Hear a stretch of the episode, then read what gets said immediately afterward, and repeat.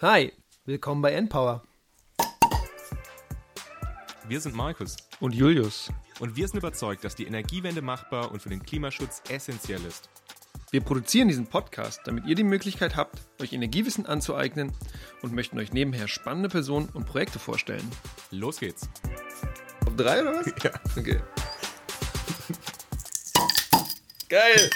Prost, Markus. Woo! Willkommen bei Npower. Herzlich willkommen bei Npower zu der aller, allerersten Folge. Es hat jetzt endlich geklappt. Ich freue mich riesig, dass wir das jetzt irgendwie alles auf die Beine gestellt haben. Halleluja.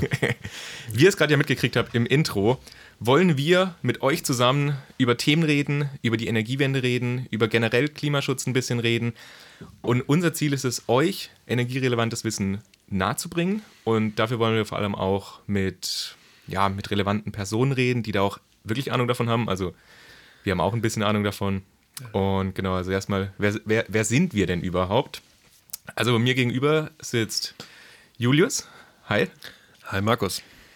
Ich finde es super, dass wir das zusammen machen. Ich habe auch richtig. ich ich freue mich. Ich freue mich auf die nächsten Monate und die nächsten guten, guten Sessions, die wir und die Episoden, die wir aufnehmen werden. Ja, genau. Das wird richtig gut. Ähm, Wir geben uns auch überhaupt keine Vorschusslaubeeren, ne? Hier. Es wird richtig gut. Naja, also ich würde ja sagen, vielleicht nicht, was wir machen, ist gut, aber auf jeden Fall unsere Gäste sind super, die wir da haben werden. Also das Ziel ist, dass wir, dass wir eine, eine Plattform zur Verfügung stellen. Also dass wir uns mit Leuten treffen, ähm, die sich tatsächlich im Energiewendesektor oder im Energiesektor, im Verkehrssektor gut auskennen und ähm, wir wollen mit denen über tatsächlich wichtige ja, Probleme, Herausforderungen im gesamten Bereich Energiewende sprechen, damit ihr die Möglichkeit habt, was zu lernen und das vielleicht einfach, einfach macht, wenn ihr kocht und nicht nur in der Vorlesung sitzt oder wenn ihr gerade arbeitet. Und das langfristige Ziel soll quasi sein, dass ihr ein bisschen was mitnehmt auch von den ganzen Sachen.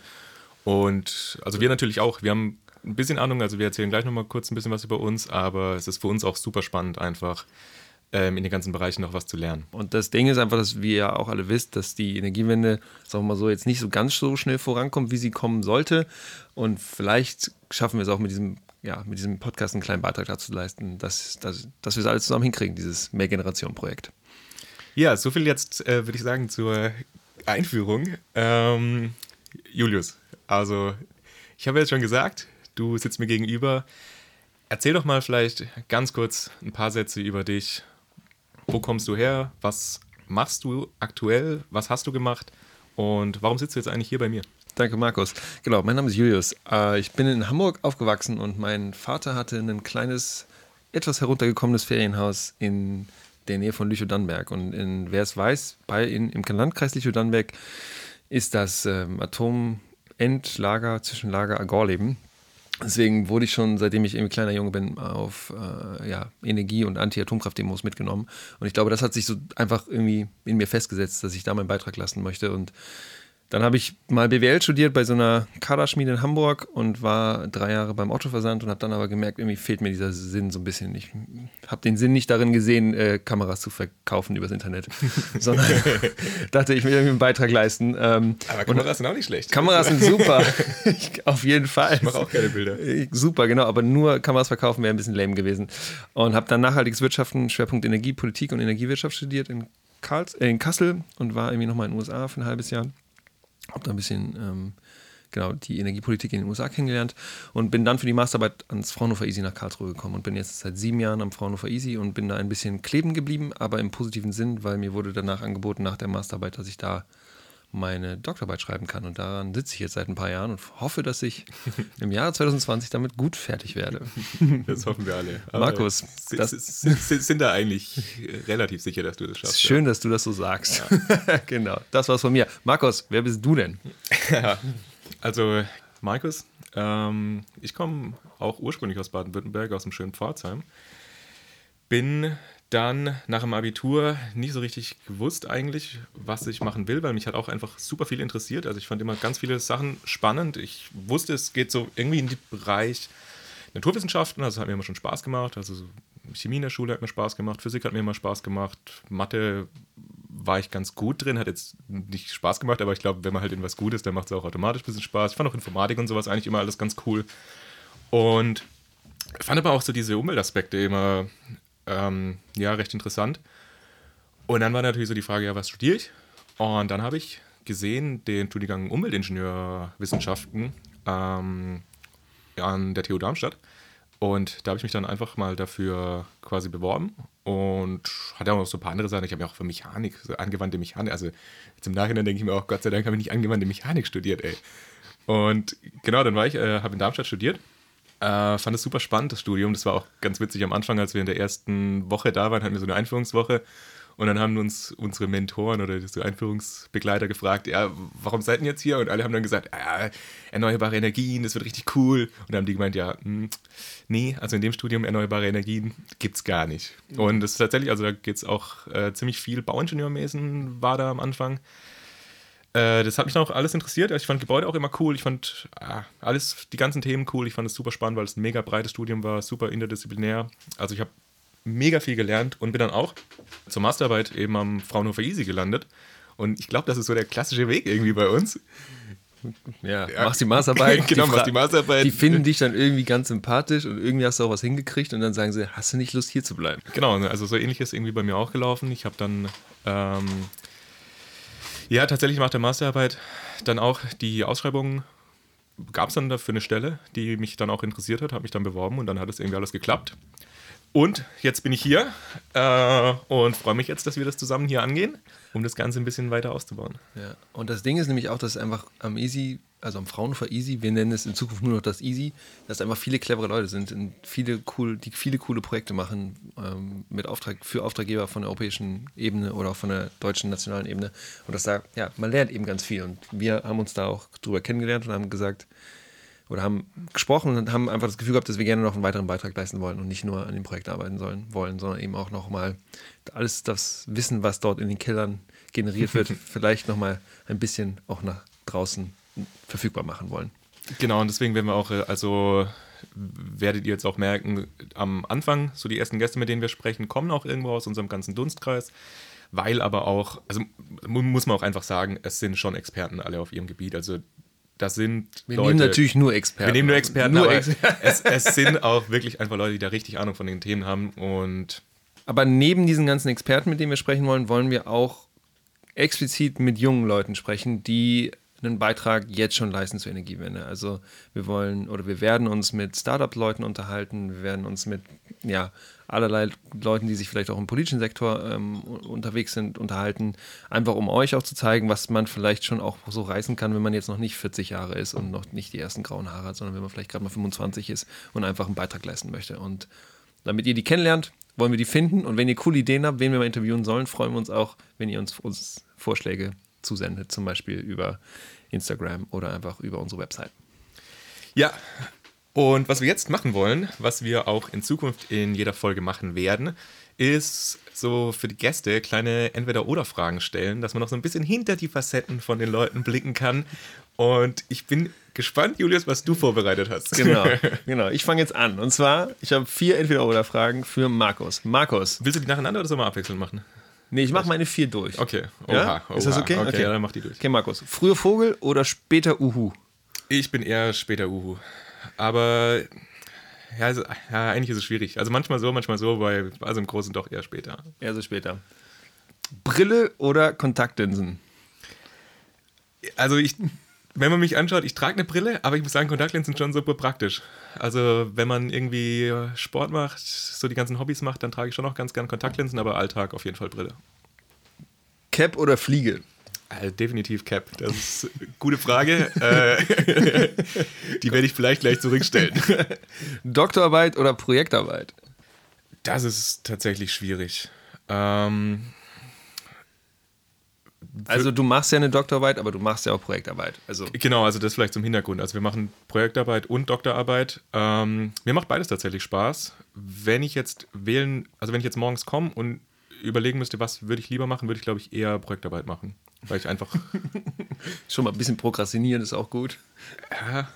Es macht beide Spaß. Also es ist schwierig zu sagen. Manchmal so, manchmal so. Sehr auch so, manchmal hat man super Lust, Projektberichte zu schreiben und manchmal hat man Lust, einfach nur in Excel-Tabellen rumzuwurschteln. Also Gibt's beides. Cool. Alles klar. Ich hatte noch, ich hätte noch eine mehr. Ich mache die jetzt. Lieber zum Bundeswirtschaftsministerium nach Berlin oder zum Umweltbundesamt nach Dessau? Ey, also ich muss sagen, ich war ja letztens auch wieder beim Umweltbundesamt in Dessau. Das ist cool. Wirklich. Also, den ihr Gebäude ist richtig cool. Es ist ein Ökogebäude, oder? Es ist so ein Ökogebäude. Es ist nicht optimal geplant, weil die haben ähm, leider in ihren Dächern keine Wärmeschutzverglasung und es wird dann im Winter ganz schön kalt und im Sommer ganz schön warm. Oh, ey, clever, ey. Und Ja, aber alles super. äh, verglast überdacht. Es sieht super cool aus. Es ist auch eine tolle Atmosphäre da drin, weil alles total begrünt ist.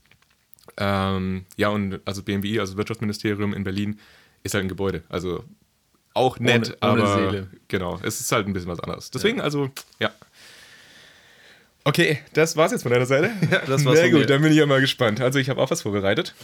Ähm, Buch oder Hörbuch?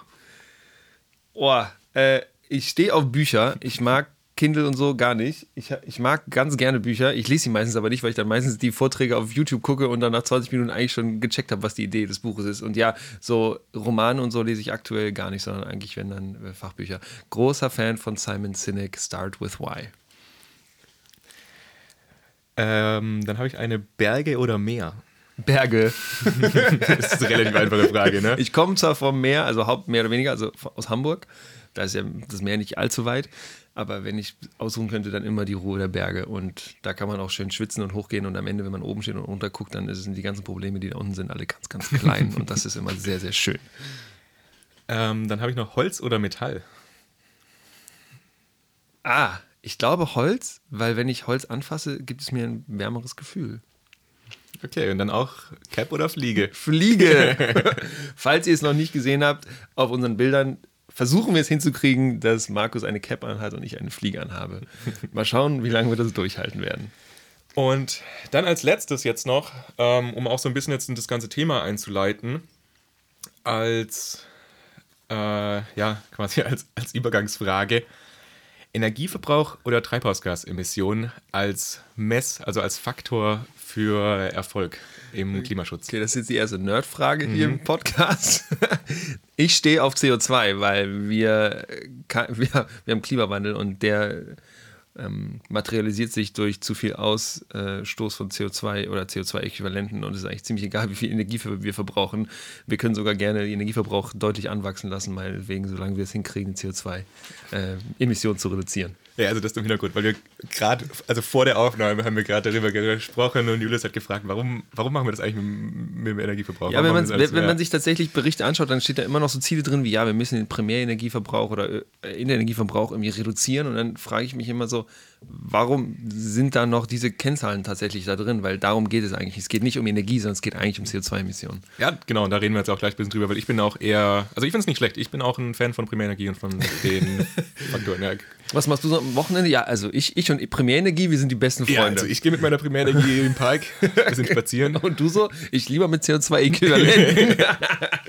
okay, also der, weit, der weitere Teil dieser Episode ist so strukturiert, dass wir uns die vier großen, ähm, sagen wir mal, Sektoren, die wir dekarbonisieren müssen, ähm, uns kurz einmal anschauen werden. Also dekarbonisieren heißt ähm, CO2-frei machen. Und zwar ist es eben so, dass wir zu, zum Beispiel den Elektrizitätsverbrauch haben und der kann ja auch mit Erneuerbaren ver, ähm, können, wir können Erneuerbare nutzen, um ähm, genau die energetischen, ich kann gar nicht reden. Wir können erneuerbare Energien im Elektrizitätssektor ausbauen, um damit die CO2-Emissionen zu reduzieren. So, und da gibt es eben noch mehr, mehrere Möglichkeiten, zum Beispiel auch, indem wir einfach die Energieeffizienz steigern, also dass wir weniger ähm, Energieeinheiten brauchen, um den gleichen Nutzen zu generieren. Und da gehen wir jetzt gleich rein und wir haben die vier größeren Sektoren und der erste wird sein erneuerbare Energien, der zweite wird sein Energieverbrauch und Energieeffizienz, der dritte wird sein, dass wir uns kurz mit dem Gebäudesektor auseinandersetzen und am Ende schauen wir uns nochmal den Verkehrssektor an. Also da vielleicht zum Hintergrund, wir orientieren uns jetzt daran am Fortschrittsbericht der Bundesregierung zur, ähm, zum Aus oder zur, zur Energiewende. Das sind jetzt nicht so die klassischen Sektoren, die man hat. Also wenn man jetzt sagt, wir teilen das in Sektoren ein, dann kann man je nachdem Industrie, Gebäude, ähm, Umwandlungssektor. GHD, genau, und dann gibt es noch so Sachen wie Umwandlungssektor, Energiesektor und sowas, aber das lassen wir jetzt mal alles außen vor.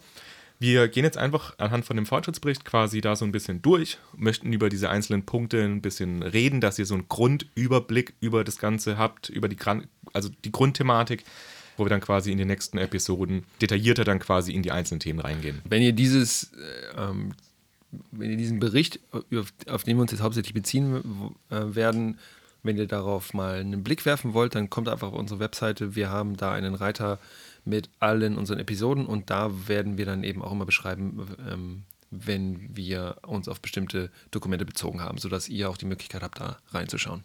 Genau, also wir packen da die Links dazu rein, ähm, dass ihr da direkt dann drauf zugreifen könnt. Damit Gut. ihr in eurem nächsten Referat glänzen könnt. Oder egal, wo ihr sonst noch Sachen vortragt. Das finden wir jetzt gleich mal raus, ob man mit dem Fortschrittsbericht, ob man mit dem glänzen kann. Ob man mit dem glänzen kann. Oder ob das eher so Emaille ist, was nicht glänzt. Cool. Okay, dann wir mit quasi, du hast ja jetzt gerade schon angekündigt, mit erneuerbaren Energien. Wie sieht es denn dabei aus? Wie ist denn aktuell das, der Stand der Dinge beim Ausbau von Erneuerbaren? Sind wir da auf Zielerreichungskurs? Was ist denn das Ziel überhaupt? Ja, also es ist so, dass wir insgesamt ähm, Haha, fangen wir mal an. Äh, was, ist, was ist denn das eigentlich? Brutto? Fang du mal an, Markus. Ich glaube, du fängst du an. Fang okay, an. also ich kann mir sagen, was Bruttoendenergie ist. Ja, Bruttoendenergie. Brutto ist quasi alles, was man verbraucht, inklusive Ex- und Importe. Also jetzt quasi Brutto-Stromverbrauch bedeutet der ganze Stromverbrauch, den wir, äh, die, die Stromproduktion, die wir im Land haben, minus unsere ganzen Exporte und plus unsere ganzen Importe. Und das ist quasi der Bruttostromverbrauch. Genau. Und es ist so, dass der Gesamtanteil der Bruttoenergie im Jahre 2017 ähm, zu 15,9 Prozent aus äh, erneuerbaren Energien in Deutschland zur Verfügung gestellt wurde. Und das sind insgesamt 430 Terawattstunden. So, das heißt, da haben wir, und da haben wir insgesamt eine relativ positive Entwicklung. Und wenn es so weitergeht, dann werden wir ähm, 2017 bei einem, bei einem Anteil von 36 Prozent sein von Erneuerbaren am Gesamtbruttostromverbrauch. Und wir sehen, dass wir da, dass wir da die Ziele erreichen werden, aber das ist eigentlich hauptsächlich zurückzuführen auf den Elektrizitätssektor. Also im Elektrizitätssektor haben wir ein relativ hohen, hohes Wachstum an ähm, an erneuerbaren Energien. So war es so, zum Beispiel so, dass wir im Jahr 2016 32 Prozent der, der, des Stroms äh, erneuerbar ähm, generieren konnten oder zur Verfügung stellen konnten. Und 2017, also ein Jahr später, sind wir von 32 auf 36 Prozent hochgesprungen. Das heißt, vier Prozentpunkte im Jahr, da kann man da, das da geht schon einiges oder da ist in den letzten Jahren einiges gegangen. Auf der anderen Seite ist es zum Beispiel so, dass wir im Gebäudesektor ähm, dass da der, der, das Wachstum ähm, an erneuerbaren Energien, die wir da haben, relativ langsam vorangeht. Also da vielleicht noch zu sagen, also Gebäudesektor ähm, ist meistens eigentlich immer gleichzustellen mit dem Wärmesektor. Also weil quasi, oder im Gebäudesektor hat man eigentlich nur Wärme als relevanten Verbraucher. Also Wasserwärme, wenn ihr duscht oder Raumwärme, wenn ihr euch, äh, wenn ihr im Wohnzimmer auf der Couch sitzt und es warm genug sein soll. Also nochmal zusammengefasst, wir sind aktuell gesamt Bruttoenergie bei 16 Prozent äh, im Jahr 2017, also das ist eben der aktuelle Wert, der, den wir haben. Und das Ziel für 2020 sind 18 Prozent. Das scheint auch in, also in, realistischer, mhm. in einem realistischen Korridor zu liegen, dass man das schafft. Und wie Julius gerade gesagt hat, es kommt eben hauptsächlich durch den starken Ausbau von erneuerbaren Energien im Stromsektor. Und der Stromsektor, da haben wir noch ein weiteres Ziel für 2030 und da soll es so sein, dass wir 65 Prozent der, ähm, der Energie aus erneuerbaren Quellen kommen sollen. Und da, das könnte auch sein, aber es sind noch zehn Jahre hin. Deswegen wollen wir uns da vielleicht jetzt noch nicht äh, festlegen, ob wir das hinkriegen. Erst recht, weil es aktuell ja auch ziemlich viele politische Diskussionen über Abstandsregelungen im, ähm, im, im, im, Energiesektor, äh, im, im, im Windsektor Wind, gibt. Genau. genau. Also, ja. Und das könnte schon dazu führen, dass der Ausbau von Windenergie in Deutschland auch ja, entweder ja, auch rapide ähm, abnehmen könnte. Also 2019 im ersten Halbjahr äh, ist nur ein Bruchteil von den Windenergieanlagen ähm, tatsächlich äh, online gegangen, ans Stromnetz angeschlossen worden, wie das in den letzten Jahren der Fall war. Und da muss man halt auch ein bisschen vorsichtig sein, oder beziehungsweise da, das Ganze vom Stromsektor birgt eben so ein bisschen die Gefahr, weil das ursprüngliche Ziel für 2020 war ein Anteil von 35 Prozent von erneuerbaren Energien im Stromsektor und wir haben eben 2017 jetzt schon die 35 überschritten. Mhm. Das heißt, wir haben schon das erreicht, was wir wollten und da ist natürlich die Gefahr, dass dann die Ambitionen sinken und wir werden ja auch in einer der nächsten Episoden über den Ausbau von der Windenergie reden, was da so ein bisschen die Probleme sind. Und die Herausforderungen. Und die Herausforderungen. Ja. Es gibt ja so Pläne, dass man sagt, Electrify All und Electrify Everything. Also das ist zum Beispiel auch Mobilität im Verkehrssektor elektrifiziert werden soll, zum Beispiel über Elektrofahrräder und Elektroautos. Ähm, wenn das der Fall sein würde, oder wir auch zum Beispiel den Gebäudesektor elektrifizieren, zum Beispiel mit Wärmepumpen, ähm, dass dann natürlich der, äh, der Bedarf an Elektrizität in Deutschland schon substanziell in den nächsten ja, 30 Jahren, 10, 20, 30 Jahren steigen wird, sodass wir aktuell bei den 600 Terawattstunden, die wir da so jedes Jahr zur Verfügung stellen müssen, ähm, ja, dass das sich wahrscheinlich eher so verdoppeln wird. Ähm, da jetzt ganz genau Mutmaßungen anzustellen, wie viel das sein wird, ist natürlich schwierig, aber ähm, wenn wir da tatsächlich irgendwann 100% erneuerbar erreichen wollen, dann müssen wir da auch rechnen, dass der Markt auch ziemlich wachsen wird, was natürlich auch äh, Schwierigkeiten bringt, weil wir dann ähm, also zum Beispiel Akzeptanzschwierigkeiten bringen könnte, weil wir dann eben viel mehr Windkraftanlagen bauen müssen, weil wir viel mehr ähm, Oberleitungen, äh, also ähm, Elektrizitätsleitungen durch das Land bauen müssen. Und dass es natürlich auch verständlich ist, dass viele Leute nicht wollen, dass solche Infrastruktureinheiten äh, und Elemente dann in ihrem Hintergarten stehen. Also das, was du jetzt gerade gesagt hast, ist eben auch so unter dem Begriff Sektorkopplung dann zu verstehen, also der auch immer wieder kursiert. Ja, also vielleicht da zum Hintergrund, das bedeutet, dass man dann die Sektoren Strom, Wärme und Verkehr und auch Gas miteinander koppelt. Also das ist auch tatsächlich ein bisschen kompliziert oder schwierig, finde ich, äh, bei der ganzen Begriffsdefinition, dass eben unter Sektoren oft andere Sachen gefasst werden. Also beispielsweise jetzt eben beim Begriff Sektorkopplung wird so im klassischen Sinne Strom, Wärme, Gas, Verkehr miteinander gekoppelt. Sonst kann man von Sektoren, spricht man eben oft von den, von den Verbrauchssektoren, die dann Industrie, Gebäude, GHD und Verkehr sind. GHD heißt was? Ge Gebäudehandel, Dienstleistungen, also so quasi Dank. unser, äh, ja, der Dienstleistungssektor. Also quasi, äh, was, was wir eigentlich auch machen. Also all die so irgendwie rumsitzen, was am PC rumtaggern und ja. Ja, aber wahrscheinlich auch Einzel ja, Einzelhandel wäre auch ja, sowas da drin. Ne? Genau. Die ganzen ja, Aldis, Lidls also alles, was und H&M's dieser Welt. Genau, alles, was nicht unter Industrie eben fällt dann un, aber ja. ja. Alright, das war der erste Teil von vier Erneuerbare. Jetzt gehen wir weiter zum nächsten Teil und zwar Energieverbrauch und Energieeffizienz. Genau. Effizienz. Also beim Energieverbrauch und Energieeffizienz, da sieht es nicht so rosig aus wie bei den erneuerbaren Energien. Stimmt, bei den erneuerbaren Energien, da hat es nämlich geglänzt. Alles, was jetzt kommt, da glänzt nicht mehr viel. Genau, also da muss man auch tatsächlich sagen, das wird, wird sehr, sehr, sehr schwierig, da noch irgendwie die 2020-Ziele zu erreichen und ist eigentlich, eigentlich unwahrscheinlich. Weil, wenn ihr das jetzt hier hört, ist ja auch schon 2020. also, vielleicht äh, fangen wir an zum Primärenergieverbrauch. Kurz, vielleicht zur Erläuterung: Primärenergieverbrauch, was ist das überhaupt? Also, man unterscheidet zwischen Primärenergieverbrauch, zwischen Endenergieverbrauch und zwischen Nutzenergie. Das sind so die drei ja, man könnte es eigentlich eine Phasenenergie, also Primärenergie ist eben die Energie, die man braucht, um den Energieträger bereitzustellen, inklusive aller Verluste und Umwandlungen auf dem Weg dorthin. Also wir können jetzt mal ein Beispiel machen, wenn ihr in einem Haus wohnt und dort einen Gasanschluss habt, dann zahlt ihr für so und so viel Kubikmeter oder für so und so viel Kilowattstunden Gas eben eine Rechnung. Und das, was euch geliefert wird, ist die Endenergie. Also das ist das, was bei euch tatsächlich ankommt. Und das ist das, was ihr ein Recht darauf habt, dann zu verbrauchen. Und jetzt aber diese ganzen Energieträger, die müssen ja auch irgendwie mal hergestellt worden sein. Also das Gas muss ja irgendwie gewonnen sein, muss zu euch transportiert worden sein. Und wenn man dann diese ganzen Sachen mit rein bilanziert, ähm, kommt man eben auch zur Primärenergie.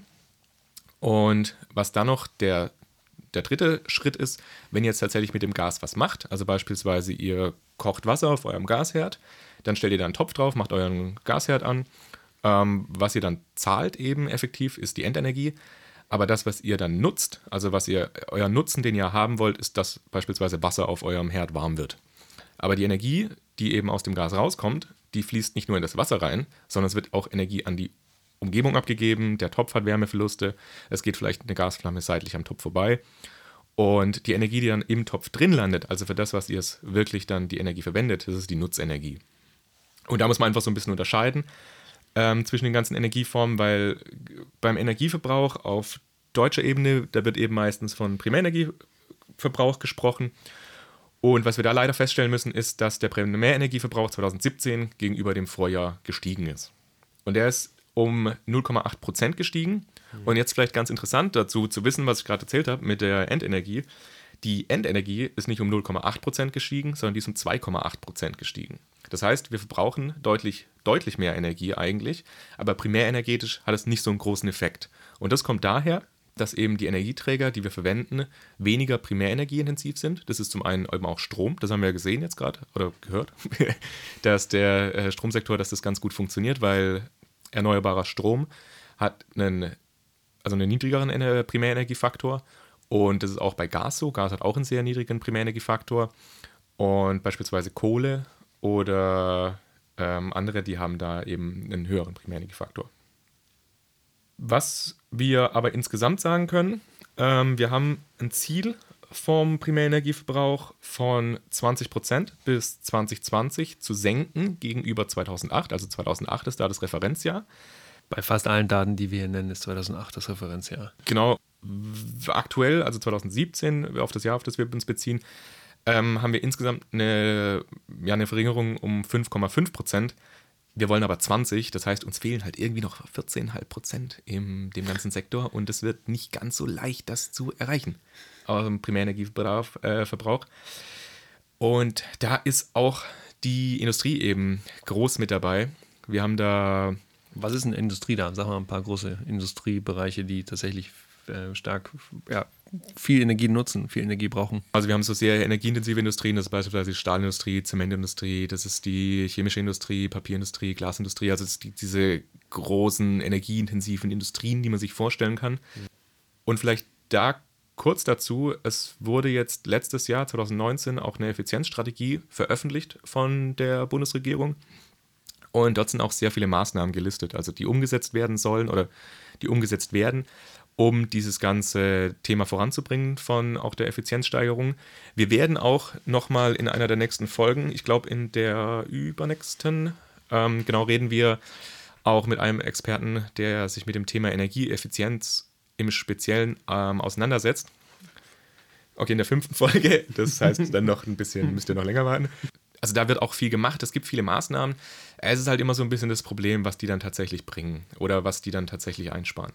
Ja, aber mach doch mal ein paar Beispiele. Was gibt es denn da für Maßnahmen? Also, also so eine ganz klassische mm, Maßnahme, die ich auch kennengelernt habe, sind die Energieeffizienznetzwerke. Und bei den Energieeffizienznetzwerken ist es so, das ist eine Maßnahme, da zielt man eigentlich darauf ab, dass die Industrie von sich selbst lernt. Also dass sich Industrien zusammenschließen, verschiedene Unternehmen, ähm, dass die sich treffen, miteinander reden, um dann Maßnahmen umzusetzen äh, beziehungsweise darüber reden, was für Maßnahmen eben umgesetzt worden sind und sich dann gegenseitig Hinweise geben. Also der Klassiker ist, viele wissen ja auch gar nicht, was für Effizienzpotenziale einfach in ihren Unternehmen schlummern. Weil es sie eben auch nicht interessiert, ne? Also weil sie einfach einen, sie haben einen Kern-Business-Model, auf dem sie arbeiten und da stecken sie 90 Prozent ihrer Energie rein, also ihrer, ihrer menschlichen Energie. Genau, ja, ihre Arbeitskraft, ja. Ihre Arbeitskraft und dann, klar, wäre das natürlich nicht schlecht, wenn sie noch ein bisschen weniger Geld dafür ausgeben, dass sie tatsächlich Energie einkaufen müssen, aber oftmals sind die Leute eben auch nicht ausgebildet, sondern machen eben andere Dinge.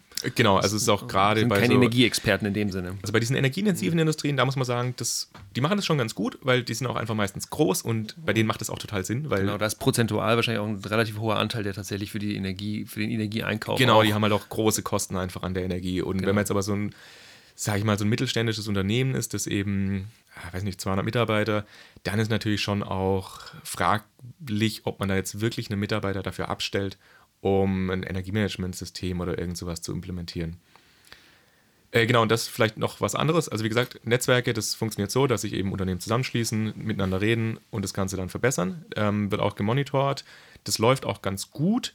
Und weil es gerade jetzt angesprochen hatte mit Energiemanagementsystem, das ist auch quasi so eine, so eine Maßnahme, die kommt ursprünglich von der EU-Ebene, von der ähm, Energy Efficiency Directive, also von der Energieeffizienzrichtlinie. Wir müssen so eine Liste machen mit den, mit den Dokumenten, die wir hier nennen, damit wir die auch alle auf die Website kriegen. Und ähm, da ist es so, dass eben alle nicht kleinen und mittelständischen Unternehmen dazu verpflichtet sind, Energieaudit durchzuführen. Und bei den Energieaudits, da muss quasi alle vier Jahre, also das auf alle vier Jahre müssen die das machen, müssen die ihren kompletten Energieverbrauch und alles eben monitoren lassen. Und die können sich aber davon befreien lassen, indem sie ein Energiemanagementsystem eben implementieren. Und sehr viele machen das, weil das ist auch total sinnvoll, ein Energiemanagementsystem zu haben, weil dann weiß man, wo fließt Energie rein, wo kann man was hm. einsparen, wo kann man was nutzen. Und dann sieht man auch mal die Verbraucher, weil ich meine, man hat im Endeffekt, ich, im Haushalt ist es ja bei uns genauso. Wir sehen die Rechnung und da steht dann drauf, wir haben, keine Ahnung, 4000 Kilowattstunden im Jahr an Strom verbraucht, aber man weiß nicht für was. Also du weißt nicht, was jetzt dein Kühlschrank, was deine Lampe, was dein Herd. Dein Herd. Genau. Hast du eine Elektroheizung? Man weiß es nicht. Äh, deswegen mit einem Energiemanagementsystem kann man das eben alles tracken, kann es dann ähm, so ein bisschen aufdröseln und sieht dann, wo dann noch schlummernde Potenziale dann liegen. Nichtsdestotrotz ist es so, dass das mit der Energieeffizienz nicht so optimal klappt. Also, beziehungsweise die Energieeffizienz an sich wird schon besser.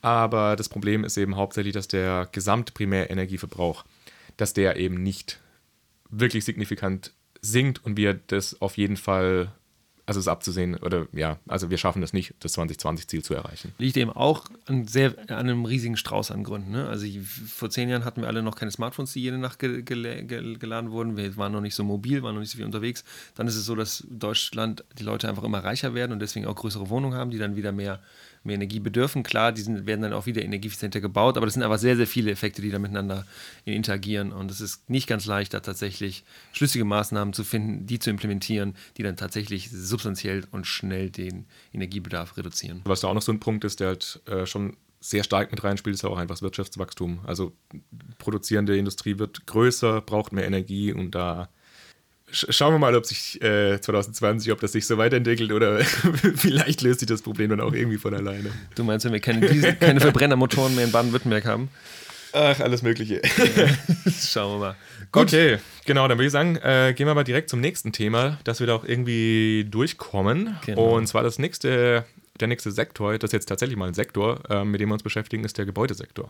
Der Gebäudesektor. Also das Ziel im Gebäudesektor ist tatsächlich auch den Energiebedarf natürlich wieder zu senken. Welche Wunder. Und zwar um 20 Prozent ähm, bis 2020, natürlich wieder bis äh, im Vergleich zum Referenzjahr 2008. Ähm, und bis 2017 haben wir es insgesamt schon geschafft, ähm, ja, den Energiebedarf um super 7 Prozent zu verringern ähm, hätten ihn aber, wie gesagt, um 20 Prozent verringern müssen. Und es ist tatsächlich auch so, dass zum Beispiel im Jahr 2016 bis, auf, bis ins Jahr 2017, also innerhalb von einem Jahr, ähm, der Primärenergiebedarf auch nicht gesunken ist, sondern auch wieder gestiegen ist. Also es ist nicht, dass wir immer, dass es immer nur runter geht, sondern es geht auch mal wieder hoch, es geht auch wieder hoch und dann auch wieder runter. Das liegt aber, weil es eben auch Gebäudesektor ist, auch an der Witterung. Also äh, ich weiß gar nicht, ob die Daten, die wir da jetzt haben, auch witterungsbereinigt sind. Wenn sie nicht witterungsbereinigt sind, dann liegt es daran, sind die nicht. Also die, die wir jetzt sie nicht, haben, genau. sind nicht. Nee. Dann ist es nämlich ja so, wenn man einfach einen starken, harten Winter hat, dann geht einfach auch der Bedarf, äh, der Energiebedarf im Gebäudesektor einfach wieder mal substanziell oder wieder ein paar Prozentpunkte einfach hoch. Und wenn wir dann wieder einen milden Winter haben, dann, ähm, dann eben nicht. Es ist tatsächlich aber so, dass auch in, in offiziellen Dokumenten der Bundesregierung ähm, dass man, da, dass man sich da relativ klar, klar und bewusst ist, dass die Umsetzung der Energiewende im Gebäudebereich ähm, in absehbarer Zukunft auch immer noch eine Schlüsselrolle spielen wird, weil einfach so viel Energie dort verbraucht wird. Also zum Beispiel oder zum Vergleich ist es so, dass wir im, ähm, im Verkehrssektor ca. 2750 Petajoule verbrauchen und im Gebäudesektor sind es 3200. Also ihr könnt euch mal vorstellen, wie viel Energie wir einfach nur ähm, nutzen, um von A nach B zu kommen. Und ihr wisst, wie viele Autos wir ungefähr in Deutschland haben, so 40 Millionen. Ja, ja um den Dreh rum, ja. so 40 Millionen Autos ungefähr. Und ähm, der Gebäudesektor einfach nur um Wärme zu erzeugen, also Warmwasser und, ähm, und Raumwärme, ähm, ist es so, dass wir da einfach nochmal 16 Prozent mehr ähm, Energie verbrauchen und Energie bedürfen. Und das liegt daran, da also die Transformation des Wärme, äh, des, des Gebäudesektors voranzutreiben, ist auch genau wie im Bereich Energieeffizienz nicht einfach, weil es eben auch eine, ja, ein ganzer Strauß an an Einflussfaktoren ist. Ähm, stellt euch vor, ihr habt ein Haus oder eure Eltern haben ein Haus, was vielleicht in den 70er Jahren gebaut wurde, bevor es tatsächlich irgendwie große ähm, Regularien gab, wie die Energieeffizienz und die Dämmung solcher Gebäude ähm, sein musste. Und jetzt ist es so, dass wenn ihr dieses Gebäude jetzt sanieren wollt, also energetisch sanieren wollt, dann ist dieses Gebäude ganz anders als das Gebäude, was daneben steht. So, und auch ganz anders als das Gebäude, das dahinter steht. Das heißt, du brauchst für jedes Gebäude brauchst du immer eine Person oder zwei Personen, die mit maximalem Wissen zur Verfügung stehen, um dann den, die, die richtige Sanierung überhaupt vorschlagen zu können. Und da gibt es auch sehr viele, sehr verschiedene Pfade, wie man Gebäude sanieren kann. Also sei es, dass man eben erneuerbare äh, Wärmetechnologie neu einbaut, also sowas wie Biodiesel oder Pelletheizung oder man äh, dämmt das gesamte Gebäude und dann kann man mit, mit Niedrigenergietechnologien da auch, wie, wie, zum Beispiel Wärmepumpen Pumpen nutzen. Jetzt, jetzt muss man ein bisschen aufpassen, jetzt wieder viele Technologien und äh, Sachen reingeworfen. Da müssen, genau. wir, müssen wir aber das nächste Mal ein bisschen genauer Reden wir da nochmal tiefer drüber, aber genau, also es ist so, dass einfach kein Haus oder sehr dass es eine sehr große Varietät an Gebäuden gibt und dass es deswegen nicht so leicht ist, da jetzt auch einfach ein, ein, ein Maßnahmenpaket festzulegen, um dann diesen gesamten Gebäudesektor tatsächlich schnell zu dekarbonisieren. Und wir haben ähm, ungefähr eine Sanierungsrate, sagt man immer so von 1% und das reicht auch nicht bis 2050, weil wenn wir uns vorstellen, dass so eine Gasheizung, die dieses Jahr eingebaut wird, so eine, eine Lebens- Zeit von 20 bis 25 Jahren hat, dann kann es sogar sein, dass die, oder dann ist es so, dass sie bis 2050, wenn wir CO2-neutral sein müssen, noch einmal äh, wieder ausgebaut wird und wieder neu eingebaut wird. Aber alles, was wir so ab 2025 einbauen, bleibt einfach bis dahin im Bestand. Und deswegen wird es das immer schwieriger, ähm, bis 2050 tatsächlich einen CO2-neutralen Gebäudebestand implementiert zu haben, wenn wir weiterhin auf fossile und, ähm, Energien im Gebäudesektor setzen. Das ist auch insgesamt einfach so ein bisschen das Problem, dass wir halt diesen Bestand haben. Das ist auch also wenn wir gleich auch nochmal drauf zu sprechen kommen, im Verkehr ist das eben auch so. Wir haben einfach einen riesen Bestand an, an, an alten Sachen, die keine Regulierung hatten, die irgendwie so viel Energie verbrauchen durften, wie sie wollten. Also, auch, aber im Verkehrssektor, Autos werden noch nur so zehn Jahre benutzt oder sechs Jahre. Ja, wir haben, also aktuell haben wir einen riesen Altbestand einfach an, an, an Fahrzeugen. Wir haben ja? super viele, die noch quasi 2000er, Anfang 2000er zugelassen worden sind. Okay, also knapp 20 Jahre dann jetzt mittlerweile alt ja. sind. Okay. Man, man bekommt eben diese Altbestände nicht so leicht raus. Und im Gebäudesektor ist das ja auch so. Also mhm. man muss auch dazu sagen, da hat sich schon auch einiges gemacht, gerade auch was die Regulatorik angeht. Also wir haben ja die Energieeinsparverordnung, wir haben Erneuerbare Energiengesetz. Also das Marktanreizprogramm. Also ein Förderprogramm noch. Das sollte jetzt auch. Also es gibt einen Riesenstrauß an Problemen, aber es gibt auch einen Riesenstrauß an Maßnahmen. Die Frage ist, ob es schnell genug passiert. Im Gebäudebereich ähm, gibt es eben viel, da gibt es auch viel Regulatorik eben, die eingehalten werden muss. Das Vielleicht auch noch zum Hintergrund, also die Gesetze im Gebäudebereich, die sollen jetzt auch zusammengeführt werden im Gebäudeenergiegesetz. Das sogenannte GEG. Das GEG. Heißt der GEG? Ich habe gedacht GEG. Ich höre immer nur Gag, Gag, aber das sind vielleicht, sind wir auch in anderen Kreisen unterwegs. Ja, nein, das ist natürlich gut möglich. das wird zusammengeführt ich mein, im Gag. Genau, es wurde zusammengeführt. Ursprünglich hat man mal gesagt, es soll verschärft werden, äh, wurde es dann nicht. Also vielleicht ja. ist es auch einfach ein Gag. vielleicht ist es auch nur ein Gag, ja, genau. Dieses ganze Gesetz, Mann, einfach nur Schlechter genau. Witz. Aber dadurch erhofft man sich eben das Ganze so ein bisschen ähm, zu entbürokratisieren, wie man immer so schön sagt. Hm. Oder wie die Bundesregierung so schön sagt. Hm. Das, das, also da gibt es schon einiges, aber da bleibt auch noch schon einiges zu tun. Also gerade wenn wir uns halt die Zahlen anschauen, was dann die Gebäude, wie das sich entwickelt hat. Wir werden wahrscheinlich in der siebten Episode da mit Jan Steinbach drüber sprechen, über den Gebäudebereich. Das heißt, wenn ihr daran interessiert seid, freuen wir uns, wenn ihr dann bei der siebten Episode reinschaut, äh, reinhört. Gut, dann kommen wir jetzt noch zum letzten Teil. Und zwar Verkehr. Unserem Sorgenkind. Oh, Verkehr. Es ist der Verkehr, das Sorgenkind. Da glänzt auch nicht so viel. Nee, im Verkehr glänzt. Äh, glänzt. da glänzt, da glänzt nix. auch nichts. Nee, aber da glänzt leider auch nichts. Ähm, also im Verkehrssektor muss man sagen, das ist schon tatsächlich so, glaube ich, der. Also das ist schon das größte Sorgenkind, das wir haben. Wir haben da leider 2017, also die der Endenergieverbrauch im Verkehrssektor, also bei das, was man quasi in die Fahrzeuge reingeben muss, damit sie sich bewegen, hat sich in den letzten Jahren einfach immer weiter erhöht. Also 2012 haben wir ungefähr 2500 Petajoule gebraucht und 2017 sind wir schon bei 2750 Petajoule. Also wir sind im Schnitt irgendwie um 6% angestiegen ähm, und liegt daran, dass wir viel unterwegs sind. Also das muss man sagen. Ähm, es liegt daran, dass wir viel unterwegs sind. Es liegt daran, dass einfach der Fahrzeugbestand auch äh, angestiegen ist. Es haben einfach mehr Leute ein Auto, es fahren mehr Leute ein Auto. Insgesamt das Verkehrsaufkommen ist einfach mehr geworden. Wahrscheinlich wird auch mehr Lastverkehr einer der Gründe sein, ne?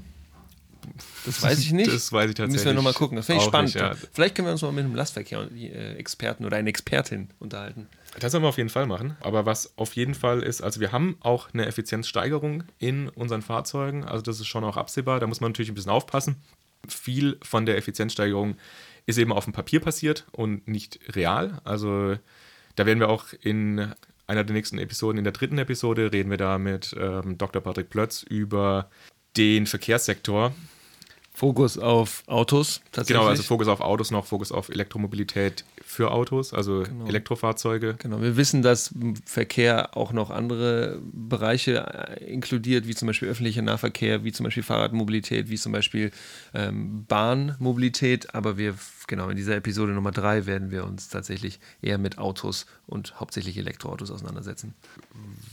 Ich hatte gerade auch genau über die Effizienzsteigerung. Also ähm, es ist so, dass man quasi die Fahrzeuge schon besser gemacht hat, aber zu einem Großteil wurden die auch einfach besser, weil es gab ja einen Prüfstand oder es gibt einen Prüfstand, auf dem die Fahrzeuge getestet werden und die Hersteller haben das einfach immer besser hinbekommen, den Prüfstand zu optimieren, nennen wir es mal so. Also das hat jetzt auch gar nichts mit irgendwie Dieselskandal zu tun oder sowas mit dem Prüfstand, sondern das sind völlig legale Verfahren, die da eingesetzt werden, sie sind einfach optimiert. Also sind quasi auf den Prüfstand optimiert und dadurch geht der Verbrauch von den Fahrzeugen dann einfach runter. Und auch im Verkehrssektor haben wir natürlich einige Regulierungen und Maßnahmen, die das Ganze noch weiter voranbringen sollen. Und was man da auf jeden Fall nennen muss, sind die CO2-Flottengrenzwerte auf EU-Ebene. Also das ist quasi eine Regulierung, die ist dafür da, um die CO2-Emissionen von Fahrzeugflotten zu begrenzen. Und das bedeutet, also jetzt im, im Rahmen von den CO2-Flottengrenzwerten, dass eben eine Fahrzeugflotte von einem Hersteller, die gesamte Fahrzeugflotte, darf im Mittel nur einen bestimmten Wert an CO2-Emissionen ausstoßen. Das wurde jetzt verschärft oder wird verschärft im Jahr 2021 und da sind es jetzt noch 95 Gramm CO2 pro Kilometer. Das ist nach einer alten Messmethode noch, also es gibt es gab einen alten Prüfzyklus und einen neuen Prüfzyklus. Diese 95 Gramm sind nach dem alten Prüfzyklus. Das heißt, ähm, da muss man dann ein bisschen mit Vorsicht genießen, wenn man vielleicht andere Zahlen hört. Aber genau, also 95 Gramm nach dem alten Prüfzyklus. Und was da noch sehr wichtig ist oder was ich finde, was man da wissen sollte, ist, dass das Ganze auch massenabhängig ist. Also die Flottengrenzwerte sind abhängig von der durchschnittlichen Fahrzeugmasse von einem Hersteller. Das bedeutet, wenn ein Hersteller eine sehr schwere Fahrzeugflotte hat, beispielsweise jetzt Daimler oder Volvo oder also so Premium-Hersteller, die haben eher schwerere Fahrzeugflotten und die dürfen dann dementsprechend mehr CO2 emittieren, weil ist ja eigentlich auch logisch, schweres Fahrzeug, das heißt, man braucht mehr Energie, um eben die Masse fortzubewegen. Dann ist es eigentlich auch nur legitim, dass die eben dann auch mehr Energie verbrauchen dürfen. Auch noch interessant zu sagen, dass gerade jetzt, was es angeht mit Dieselfahrverboten, und was die CO2-Emissionen angeht, eigentlich nicht wirklich hilft, weil der Diesel als solcher ist eigentlich effizienter als ein Benziner. Das weiß man ja eigentlich, wenn man Dieselfahrer ist oder, oder Fahrerin. Oder Fahrerin und ähm, genau größere Stecken zurücklegt, äh, dass eben ein Dieselfahrzeug eigentlich weniger Sprit verbraucht als ein Benziner. Und man kann ziemlich genau Spritverbrauch umrechnen in CO2-Emissionen. Und das heißt, wenn man weniger verbraucht, hat man eben auch weniger CO2-Emissionen. Das ist so eine Maßnahme im Verkehrssektor. Eine andere Sache, die die ähm, Bundesregierung noch 2018 ins Leben gerufen hat, ist die nationale Plattform Zukunft der Mobilität. Und in dieser nationalen Plattform sollten eben auch zusätzlich noch Empfehlungen gegeben werden, auch Maßnahmen entwickelt werden, also quasi auch das ganze Portfolio, um den Verkehrssektor voranzubringen. Aber insgesamt, wie wir schon gesagt haben, also Verkehrssektor ist eben der, bei dem wir aktuell am schlechtesten dastehen. Da sind einfach die Emissionen und auch die Energieverbräuche nicht rückläufig, sondern eher steigend. Wir haben jetzt auch für 2020 erwarten wir noch, also insgesamt dann eine Steigerung von circa 6 Prozent ähm, im Gegensatz zu 2008. Und wenn man das jetzt eben mit den Zielen gleichsetzt, was man haben möchte, ist das natürlich schon ja, nicht optimal. Also da muss auf jeden Fall noch richtig was passieren. Da sind wir gespannt, was in den nächsten Jahren noch äh, kommen wird. Da muss nämlich jetzt schnell was kommen. Also das geht jetzt nicht, dass wir hier noch äh, ein paar Jahre lang gar nichts machen. Aber sind wir mal optimistisch, dass sich, dass sich da was tut. Also ich meine, gerade im Rahmen von Elektromobilität sieht man ja, dass das Ganze langsam anläuft und stetig dann auch ausgebaut wird. Wo wir natürlich auch sehen, dass die deutschen Autohersteller da vielleicht auch noch ein bisschen mehr Druck noch von regulativer Seite kriegen müssten, um da tatsächlich was umzusetzen. Wir sehen bei VW, dass da jetzt auch die Strategie ähm, geändert wurde und dass es jetzt sehr stark in die Richtung Elektromobilität geht. Bei anderen, dieser Premium-Hersteller, von denen gerade Markus gesprochen hat, ist das aktuell so noch nicht so der richtig der, der, der Fall. Aber wir kriegen ja jetzt eine Gigafactory bei Berlin. Vielleicht sorgt das ja auch nochmal dafür, dass Tesla jetzt in den deutschen Markt tatsächlich äh, stärker eintritt, ähm, dass da auch ein bisschen Druck auf die deutschen Hersteller ähm, wirken wird und wir dann vielleicht auch eine Beschleunigung bei der Diffusion von Elektromobilität in Deutschland haben werden in den nächsten Jahren. Mal schauen. Kann gut sein. Was aber auch noch interessant wird, also gerade jetzt mit den CO2-Flottengrenzwerten, die meisten Hersteller werden das komplett verfehlen. Also das muss man schon sehen, dass diese, also diese Werte oder diese Grenzwerte, die sie vorgeschrieben haben, die werden die nicht erreichen in dem Jahr. Dann müssen die wahrscheinlich ziemlich hohe Strafen bezahlen? Die müssen da richtig hohe Strafen zahlen und es kann eben schon sein, dass sich dann durch die Strafen eventuell auch was ändert in ihrem Produktportfolio. Die müssen halt schauen, dass sie Fahrzeuge verkaufen, die geringere CO2-Emissionen haben.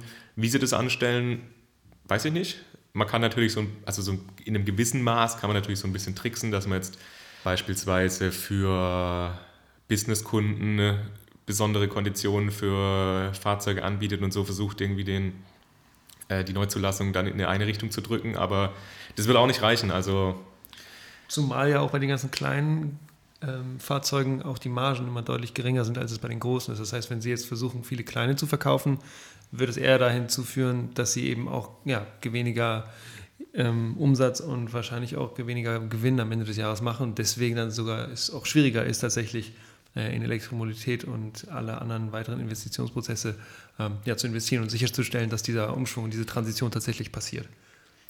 Das ist auch ein sehr wichtiger Punkt. Ja. Ja.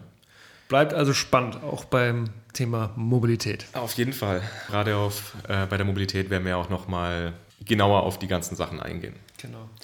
Der Podcast fängt ja erst an. Das war jetzt die erste Folge. Wir kommen zum Ende, oder? ja, genau. ich habe soweit alles gesagt, was ich sagen wollte. Ich glaube, die wichtigsten Sachen haben wir adressiert. Wir haben jetzt gesagt, wie es in den einzelnen Sektoren aussieht. Jeder kann sich jetzt, glaube ich, so ein bisschen ein Bild davon machen, wo wir jetzt noch die großen Arbeitspakete vor uns haben, um da was voranzutreiben.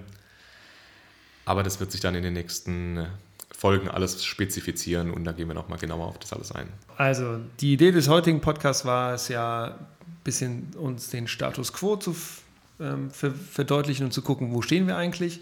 In der nächsten Folge werden wir mal werden wir in die Zukunft schauen und werden gucken, wie kann diese Energiewende eigentlich funktionieren und wie muss sie eigentlich funktionieren und wie werden wir im Jahre 2050 eine Energieversorgung haben in Deutschland, wie wird die aussehen?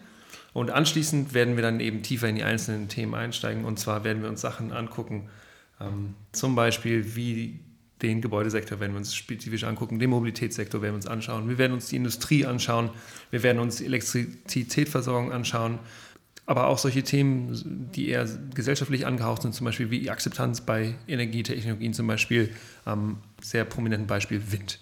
Das, sind so, das ist so die Agenda für die nächsten vielleicht zehn Folgen.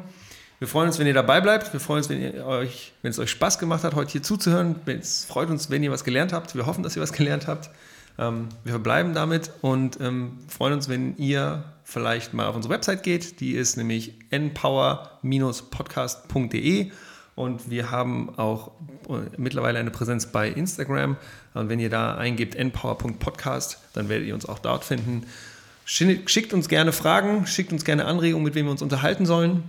Wir haben auf der Website ein Kontaktformular, könnt ihr gerne ausfüllen, uns, also tretet mit uns in Kontakt, würde uns auf jeden Fall sehr freuen und schickt uns Anregungen, was ihr gerne diskutiert haben möchtet, beziehungsweise wo ihr so die meisten Fragezeichen irgendwie im Kopf habt, was euch interessiert. Und dann werden wir schauen, dass wir über diese Themen auch reden können. Genau, weil wir haben ja ein paar Folgen vor uns. Mal gucken, wo uns das hier hinführt mit dieser neuen Reise, in Power-Reise. Hoffe mal, dass es weit geht, dass wir alle Fragen klären können, die irgendwo auftreten und dass wir auch irgendwie unseren Beitrag dazu leisten, dass wir das Ganze vorantreiben. Alles klar. Schön, dass ihr dabei wart. Bis zum nächsten Mal. Bis dann.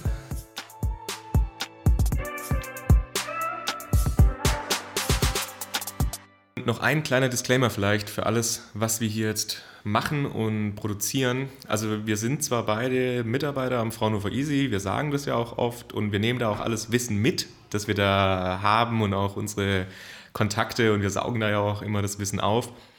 Aber was wichtig ist, das, was wir hier machen und was wir sagen, das sagen wir als Privatperson. Also das ist nicht die Meinung vom Fraunhofer Easy, sondern das ist die Meinung von Julius und das ist die Meinung von Markus.